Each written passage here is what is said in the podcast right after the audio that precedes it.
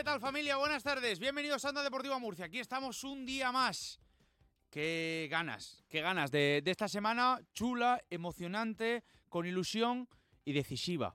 Para el primer Gran Slam del año, porque Alcaraz ha vencido esta mañana y ya está en cuartos de final.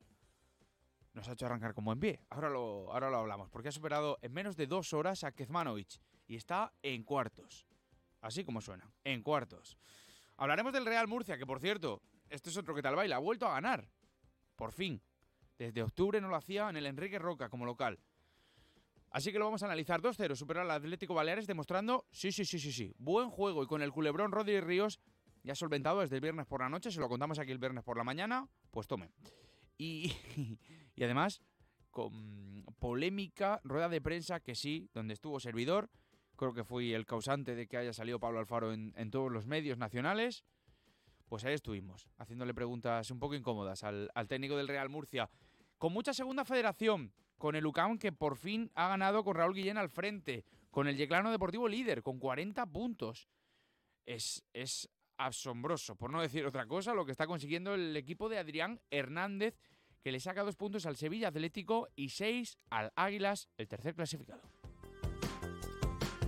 Pero como no todo podía ser bueno, eh, cayó en Gran Canaria 91-80 el equipo de Sito Alonso, que otra vez demuestra que como visitante le cuesta. Hablaremos del equipo universitario, como les digo, que de todas formas y en cualquier caso mañana tienen partido del top 16 Basketball Champions League contra el Apoel, el Apple Holland. Luego, luego contamos más, intentamos analizar un poquito las cosas. Ya les digo vamos hasta las 2 y media de la tarde en Onda Deportiva Murcia, que estamos en el 97.7 de la FM, en la web y las aplicaciones móviles de Onda Cero que pueden contactar con nosotros, como siempre. En la cuenta de X, que no Twitter, arroba Onda Deportiva MU y arroba Victorio de Aro, así como suena, con DE y la H.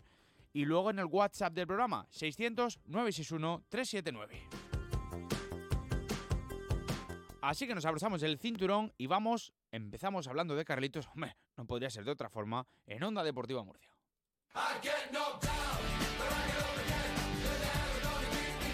Onda Deportiva Murcia, con Victorio de Aro.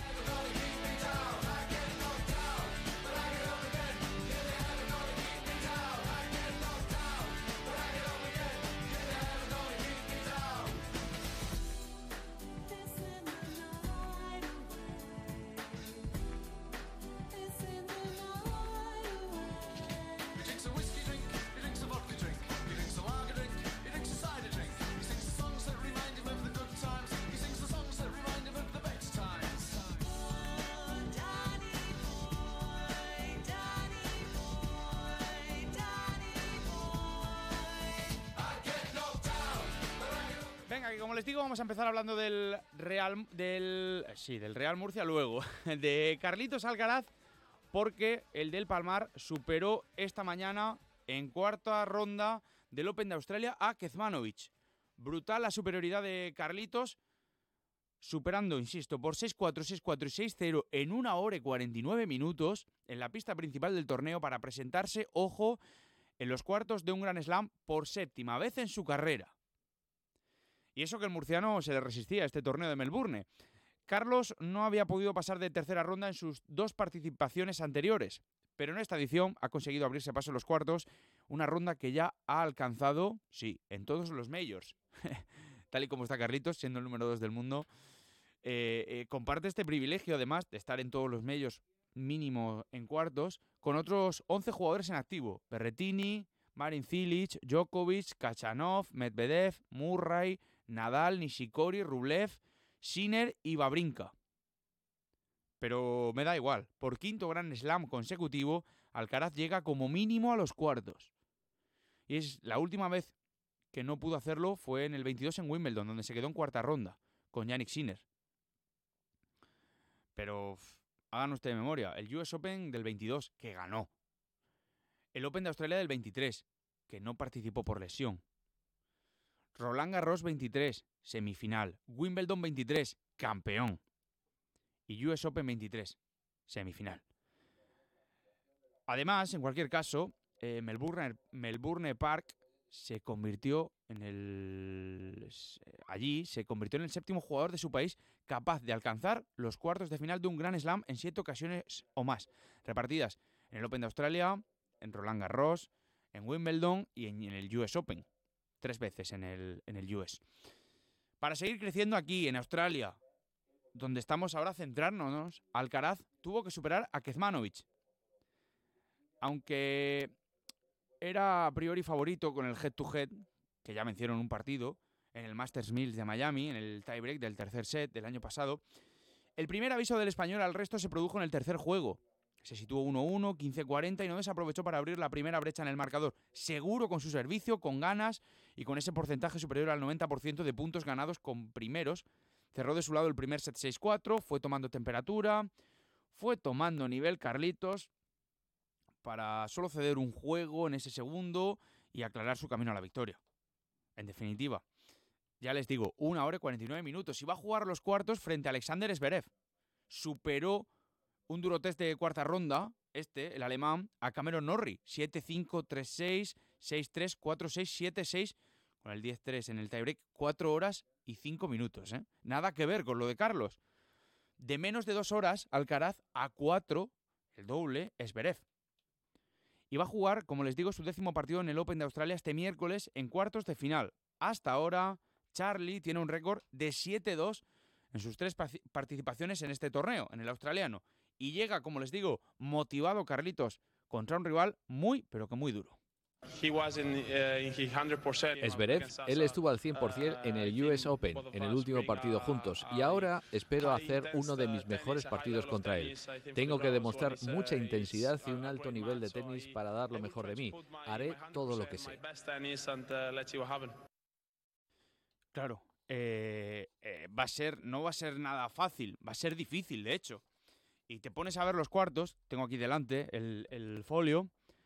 En un lado cabeza de serie Djokovic contra Fritz, el americano, que se va a enfrentar, el, ganador de ese partido, al del Sinner Rublev.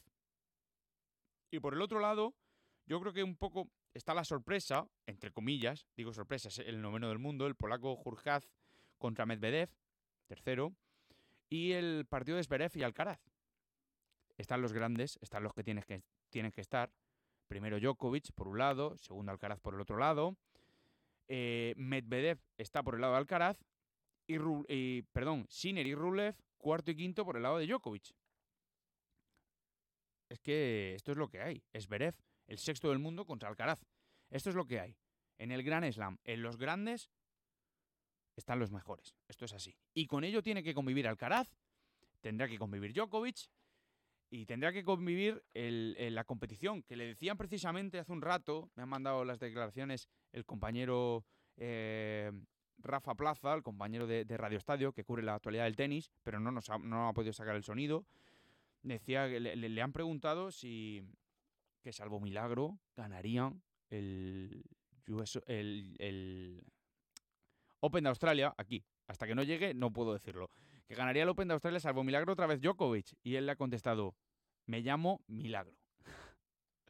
Motivado, con ganas y animado, como todo el mundo viéndole, está Carlitos Alcaraz. Vamos a disfrutar de él. Estoy convencido, vamos a disfrutar de él. Mientras tanto, al fútbol. Venga.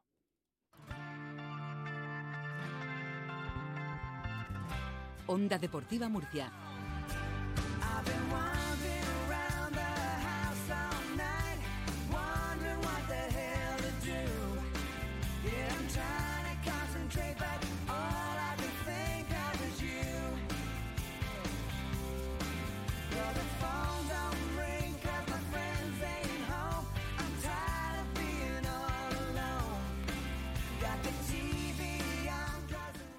Hablamos ahora de Primera Federación y sí, con el 2024 ha llegado la primera victoria del Real Murcia como local, con Pablo Alfaro al mando. Buen juego, solvencia y dominio en la primera parte, suficiente para bajar el ritmo del partido en esa segunda mitad, deteniendo la posibilidad de que el Atlético Baleares se metiese en el partido.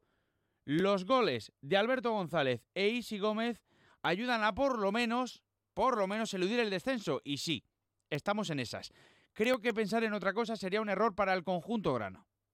Con un excelente Carlos Rojas marcando el ritmo del desborde de los pimentoneros y generando rotos durante todo el partido, con Pablo Larrea mostrando nivel en la medular, repartiendo juego, pidiendo todos los balones, y además un Marcos Mauro dominador en la zaga. Y lo necesita el Murcia, ¿eh? Porque para mí Marcos Mauro tiene condiciones, tiene nivel y ahora también tiene físico. Estos últimos dos partidos, eh, además, creo que lo he visto en perfecto estado de forma. Más definido y creo que en eso está la clave del buen rendimiento que está dando ahora. ¿eh? Creo que Pablo Alfaro ha apostado por él y creo que él está correspondiendo. Al término del partido, en definitivas cuentas, y después de esta semana tan salpimentada en el organigrama pimentonero, con la, con la salida de Rodri Ríos, establecida el viernes por la noche, por cierto, tal y como le contamos esa misma mañana aquí en Onda Cero, este humilde redactor de la radio que escucha estuvo en la rueda de prensa de Pablo Alfaro y le preguntamos, como no podía ser de otra forma, por Rodri Ríos. Escuchen lo que dijo el técnico pimentonero. El viernes eh, que compañeros enmierdaran el trabajo, que faltaran el respeto dentro del, del vestuario. No sé, la primera pregunta, si iba dirigida a él, a algún jugador más, y luego dos, si después de que se haya resuelto el caso Rodri Ríos, ¿estás satisfecho? Pues mira, eh, tanta paz lleve como descanso deja.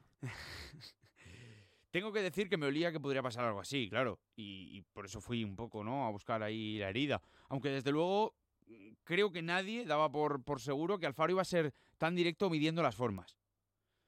Descarado, pero sin ser explícito. No sé si me explico. No sé qué, lo, qué tal lo vio Ana López. ¿Qué tal, amiga? Muy buenas. Hola, ¿qué tal? A ver, Ana, eh, eh, lo de Rodri Ríos, ¿no? Fue una forma prudente pero descarada de decir que aquí no lo quiere.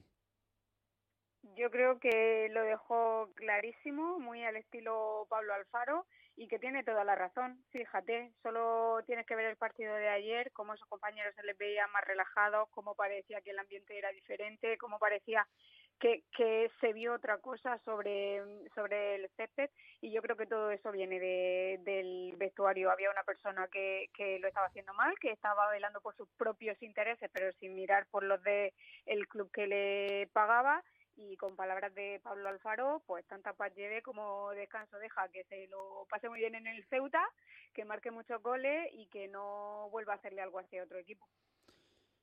Tengo que decirte que me han escrito más en las últimas 24 horas con el tema de que me han visto en la página del Marca, en las redes sociales de más de 100 personas, empresas, eh, periódicos, y todos hablaban del mismo tema. Y, decía, ¿y qué pasa con Rodri allí? Pues claro, a ver, eh, viene un poco de atrás, ¿no? Pero en definitiva, un jugador que el año pasado metió 23 goles con eh, un equipo que aterriza en otro, donde no le salen las cosas y encima el vestuario se caldea.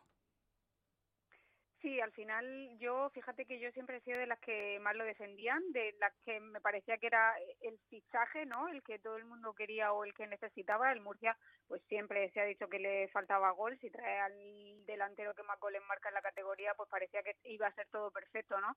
Yo no lo sé porque no estaba dentro, pero me da la sensación de que le quedó un poquito grande. Creo que para ser el mejor delantero de la categoría tienes también que ser un buen profesional, así mm. que para mí, a partir de ahora, Rodríguez será el el más goleador de la categoría, pero quizá el mejor delantero o el mejor jugador no, porque parece que tener otras características también. Pero ya te digo, al final yo me quiero quedar con que el equipo ganó, con que parece que se vio otra cosa, con que hubo otra vez comunión con la grada y el que está fuera ya está fuera, que le vaya muy bien y que no y que no se vuelva a hablar de eso. Primera victoria como local, como decías, del equipo que entrena Pablo Alfaro, juego del equipo que parece que empieza a mejorar, ¿no? En el club grano. Total, yo creo que ayer se vio una cosa diferente, yo creo que ayer se vieron esas ganas, se vio ese compromiso, se vio esa necesidad que se le exigía al, al equipo. Yo tampoco voy a, lanzar ya la campana al vuelo porque ya sabes que muchas veces hemos visto ahí algún destello y luego se han hecho tres pasos hacia atrás. Yo ya no me fío de, nada, pero sí que me da un poco de esperanza, me da la sensación de tranquilidad y me da la sensación de que ya se está empezando a trabajar con todo el mundo hacia el mismo objetivo, ¿no? Y eso es importante. Igual necesitaban también que se pusieran, que se pusiera palabra a la realidad, que es mm. no te está jugando el playoff, no está jugando por, por subir de categoría, está jugando por mantenerla y ya está. E igual eso también quita un poco de, de presión, ya sabemos todo en el punto en el que estamos y a partir de ahí ya se puede trabajar. Y con el mercado abierto, buscando un extremo izquierdo, un medio centro, también un delantero, eh, y mm, al margen de lo que pueda pasar, de los que tienen que salir, también hay muchas posibilidades, ¿no? Mm, para buscar en el mercado y combinar en la plantilla donde hay muchos roles repetidos, que es el del jugador titular.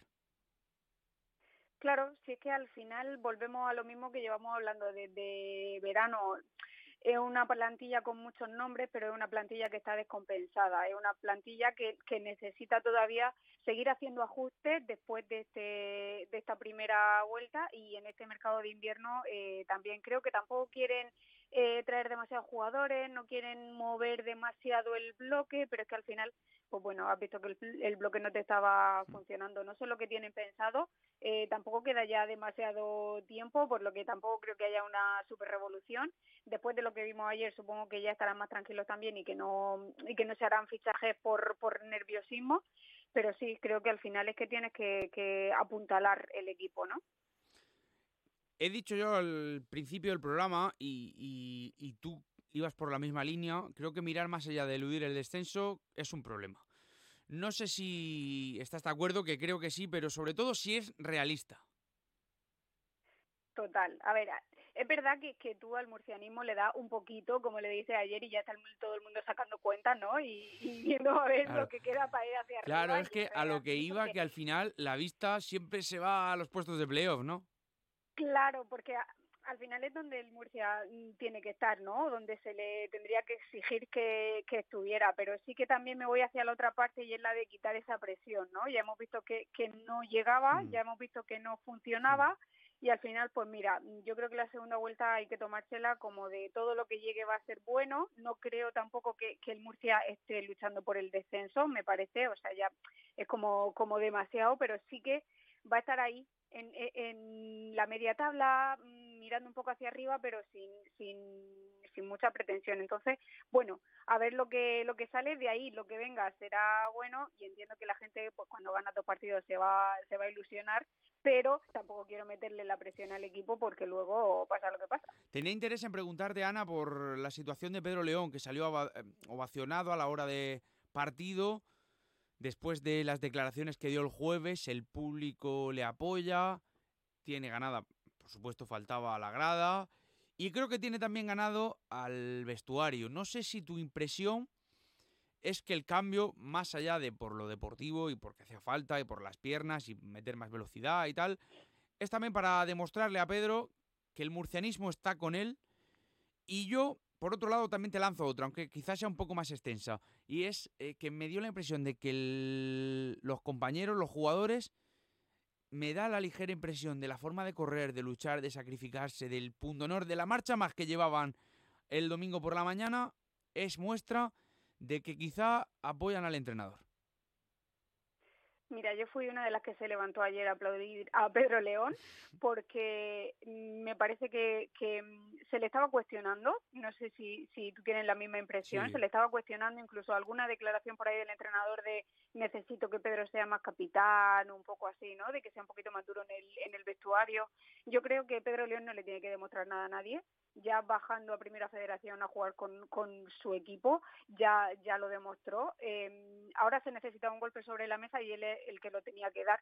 Lo dio y fíjate cómo se ha, cómo se ha notado el cambio. Al final yo creo que, que palabras de Pedro León, ya por capitán, ya por jugador, ya por le pongamos la dimensión que sea, eh, eh, son importantes, ¿no? Y siempre van van van a sumar. No sé si lo cambió para que la, la gente lo aplaudiera o, o, hubiera esa ovación o no, pero creo que se la que se la merecía, que era el reconocimiento, que es un poco lo que tú dices, ¿no? Que, que el resto del equipo vea que la grada necesita gente como él, gente mm. comprometida, gente que, que como él decía, ¿no? Que, que sea o no sea de, del Real Murcia, pero está jugando en el Real Murcia, está defendiendo los intereses del Real Murcia y lo tienes que dar todo como lo daría en cualquier otro, mm, otro equipo. Por eso te digo que, que esa sensación de arranque, esa sensación de que el equipo ahora sí que está metido, puede ser por, por Pedro León y, y sí al final Pablo Alfaro también ha hecho el, el papel de polimalo, ¿no? Ha sido el que le ha dicho a Rodríguez Río, le ha dicho a Guarrochena, le ha dicho a los jugadores que no estaban comprometidos, vosotros vais a quedar Mm. fuera, me va a dar igual, voy a meter jugadores del filial si los tengo que meter, porque yo quiero aquí gente que, que luche por esa camiseta.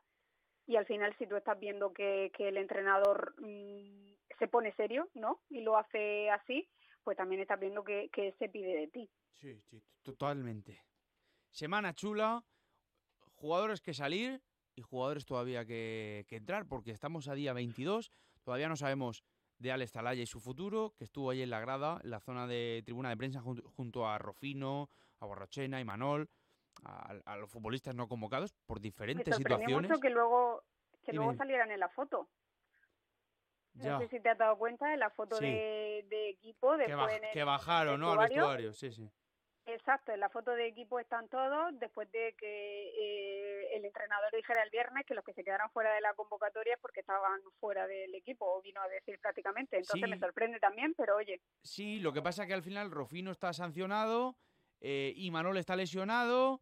eh, ¿qué, qué más te queda? Pues Guarrochena, que sí, hombre, ya sabemos que quiere salir, pero a ver en qué queda la cosa. sí, sí, pero al final si, si ellos eran los señalados, Ya, es que yo creo que el Pues claro, seña- al es que yo creo que el señalado era el de la doble R que por la mañana todavía cuando habla Alfaro todavía no ha salido. Aunque lo comunicamos por aquí, por cierto, que, que iba a ser muy pronto muy pronto oficializado y efectivamente esa misma tarde noche se hizo. Lo dicho, que tengo que hablar con más con más personitas que tengo un compañero ahí preparadito para, para poner su firma. Te mando un abrazo, Ana, gracias. otro para ti, gracias.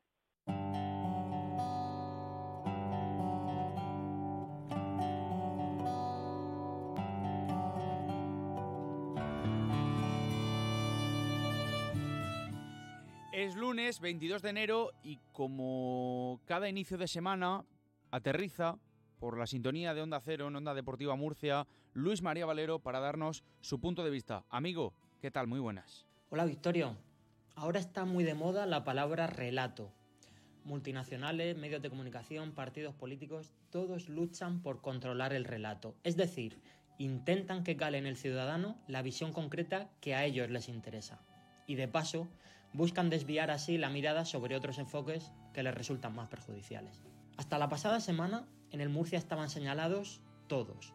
La plantilla en su conjunto, en mayor medida el entrenador y en máxima medida el director deportivo. Todos cuestionados. Pero todo cambió con esas inusuales comparecencias de Pedro León y Pablo Alfaro.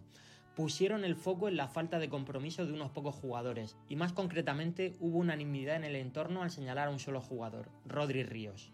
De señalar a todos se pasó a señalar a un jugador concreto. El Murcia cambió así el relato.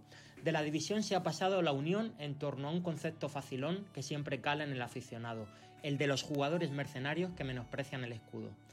Pablo Alfaro, que probablemente estaba al borde de la destitución, dijo que lo que le preocupaba a medio plazo era extirpar el cáncer y la metástasis, en referencia a esas supuestas manzanas podridas del vestuario. Con esas desagradables palabras consiguió girarlo todo. Ahora existe la tentación de pensar que bastante ha hecho Pablo Alfaro para el mal ambiente que ha reinado en el vestuario. Desconozco cuál ha sido el comportamiento de Rodri Ríos estos meses. Sí le agradezco los cuatro goles que probablemente hacen que el Murcia no esté hoy cerca del descenso. Lo que sí sé es que el mayor valor de un club son sus jugadores y que es mala idea atacar a aquellos de quienes dependes. Porque siempre hay un día después. Porque el Ceuta podría haber retirado la oferta esperando a que el Murcia rescindiera su manzana podrida.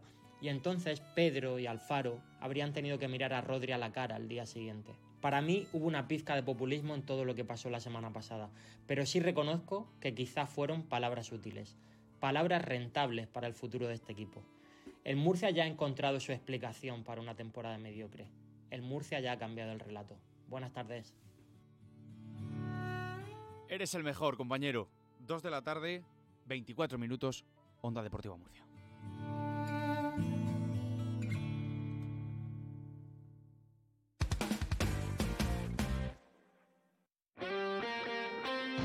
Este lunes cerramos la jornada de liga en Radio Estadio. Desde las 9 de la noche en la web, en la app, en la emisora de Granada y en el 954 de la onda media de Madrid, Granada Atlético de Madrid. Duelo rojiblanco. Los madrileños al alza tras la clasificación en la Copa. El equipo granadino con la necesidad de puntuar para acercarse a puestos de salvación. Y pendientes del partido del líder de segunda, el Leganés, que recibe al Burgos. Este lunes vive la liga en Radio Estadio, con Edu García. Te mereces esta radio. Onda Cero, tu radio.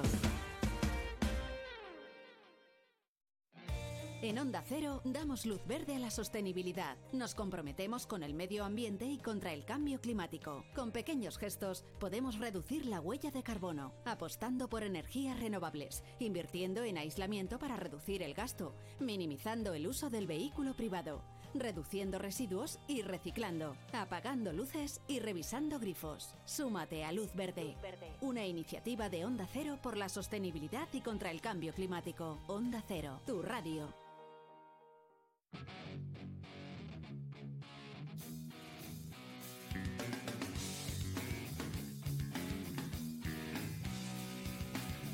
Onda Deportiva Murcia.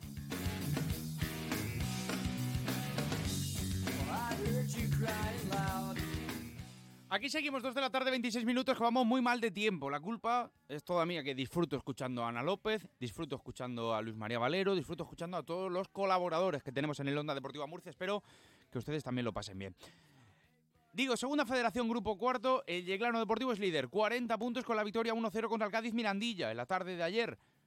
Le sigue el Sevilla Atlético 38 puntos, que pinchó en casa del Cartagena B, 0 a 0. Sorprendente que el líder y el colista se enfrentaran con ese resultado.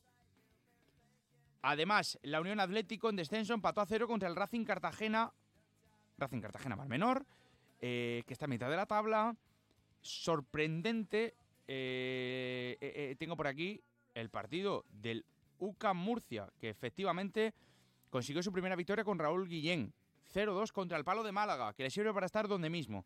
Novena posición, todo igualado pero con ganas, desde luego que sí, eh, me contaban con el crecimiento del técnico cartagenero, que tiene al equipo pegadito, pegadito, pegadito a esa zona de playoffs, con ánimo de seguir sumando y con la moral por las nubes, esperando novedades en el mercado, salidas en las próximas horas, también, por supuesto, entradas en esta última semana de mercado de fichajes. Ya les digo, hay que tener calma y hay que tener esperanza. En cualquier caso, lo importante es determinar que primero está el Yeclano, que tercero está el Águilas. Seis puntos de diferencia entre ambos. Y mitad de la tabla para Luca Murcia para Racing Cartagena Mar Menor. En descenso, la Unión Atlético y el Cartagena B. Hablaremos de más temas también en este último minuto porque en baloncesto tuvimos mala noticia. Derrota de Lucán de Sito Alonso en Gran Canaria 91-80 no estuvo acertado del todo el conjunto universitario que vuelve a caer como visitante, donde desde luego esta temporada no están encontrando buenas situaciones. Recuerdo que hace dos semanas le venció al Real Madrid, pero hace tres, otra vez fuera de casa, perdió contra el eh, Moraván Candorra, equipo de la zona media-baja. En cualquier caso, vuelven al Palacio de los Deportes mañana martes a las ocho y media para disputar el primer partido del top 16 de la Basketball Champions League contra el Apple Holland. Ganas de ver a los de Sito Alonso en esta competición europea.